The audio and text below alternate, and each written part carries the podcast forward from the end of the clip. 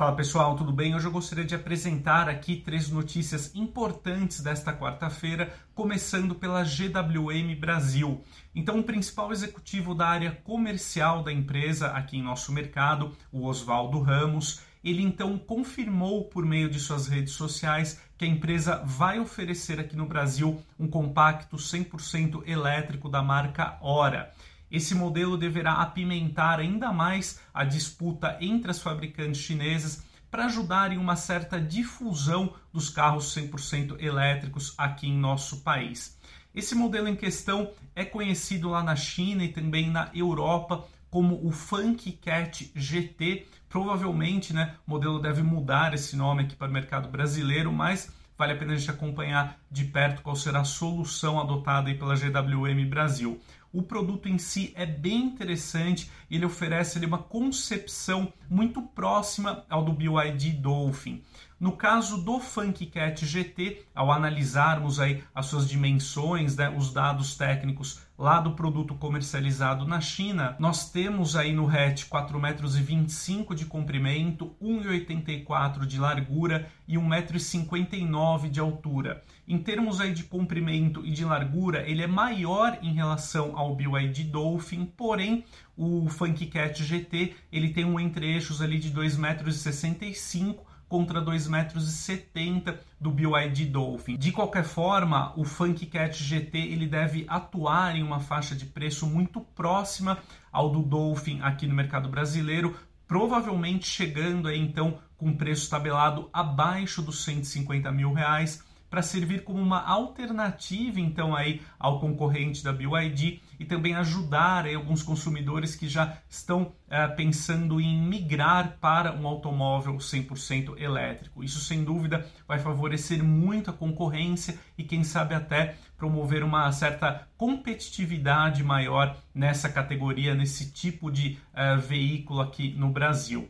É, indo mais além, né, o FunkCat GT ele é comercializado na Europa com duas opções de bateria. A primeira delas tem até 49 kWh de capacidade, já a opção mais robusta tem 63 kWh de capacidade, o que confere então um intervalo ali de autonomia para o compacto entre 400 e 480 km, de acordo com o ciclo WLTP. Também é uma autonomia muito boa e próxima aí ao que o BYD Dolphin oferece. Então, um modelo aí muito interessante, em especial para quem já considera adquirir um automóvel 100% elétrico no curto prazo.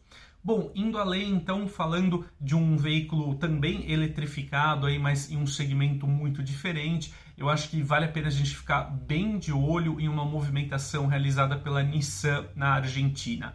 A fabricante então lançou nesta semana, aqui no país vizinho, o X-Trail e-Power.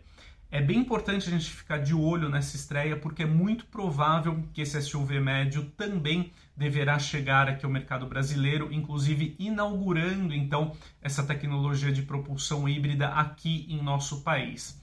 O X-Trail ele já foi comercializado aqui no Brasil, né? sempre importante a gente lembrar, entre os anos de 2005 e 2010, inclusive aí passando por duas gerações aqui em nosso país.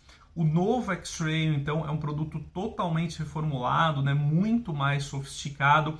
E um ponto bem interessante é que na Argentina ele é oferecido, então, com a sua configuração sete lugares, que é um atributo aí importante também para o modelo. Os SUVs aí de maior porte com sete lugares, de fato, tem uma aceitação muito boa aqui no Brasil. É interessante que, além de estrear a tecnologia e-Power aqui na região, o X-Trail ele conta também com uma evolução né, desse sistema de propulsão híbrida da Nissan, que é chamada de e-Force. Então, o modelo ele conta com tração integral ao posicionar um dos motores elétricos no eixo traseiro. Segundo os dados da Nissan, né, o X-Trail, que agora começa a ser oferecido lá na Argentina, ele oferece até 207 cavalos de potência combinada e um pouquinho mais de 33 kgfm, também aí de torque combinado.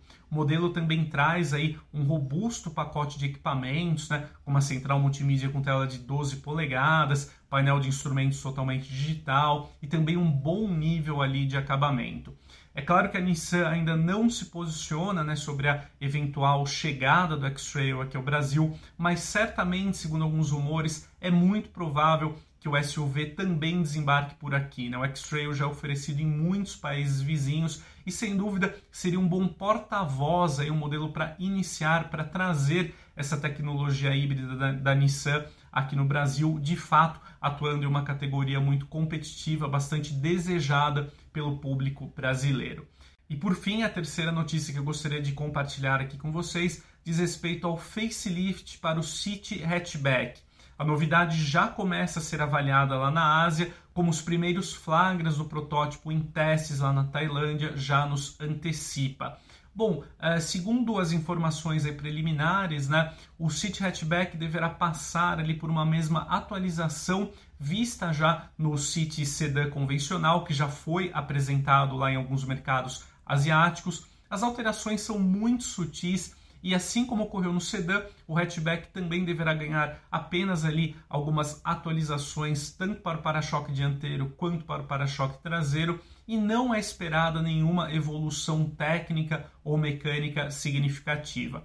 A parte interna pode receber ali alguns aprimoramentos pontuais do painel, mas é isso, será um facelift bem leve, bem suave aí da presente geração, tanto do hatchback quanto do sedã.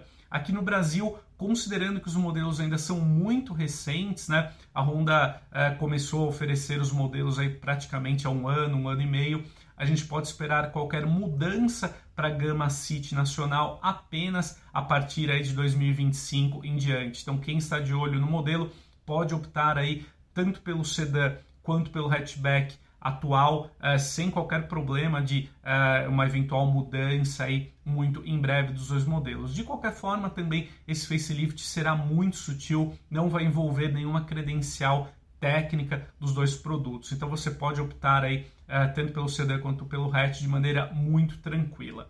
Então é isso, amigos. Esse foi o conteúdo aqui de hoje, né? É, peço que você deixe nos comentários se você gosta desse tipo de formato aqui, da gente conversar sobre alguns fatos importantes do dia, ou você prefere uma análise mais profunda sobre algum tema e a gente vai conversando ali pelo campo de comentários. Então, um grande abraço e até a próxima!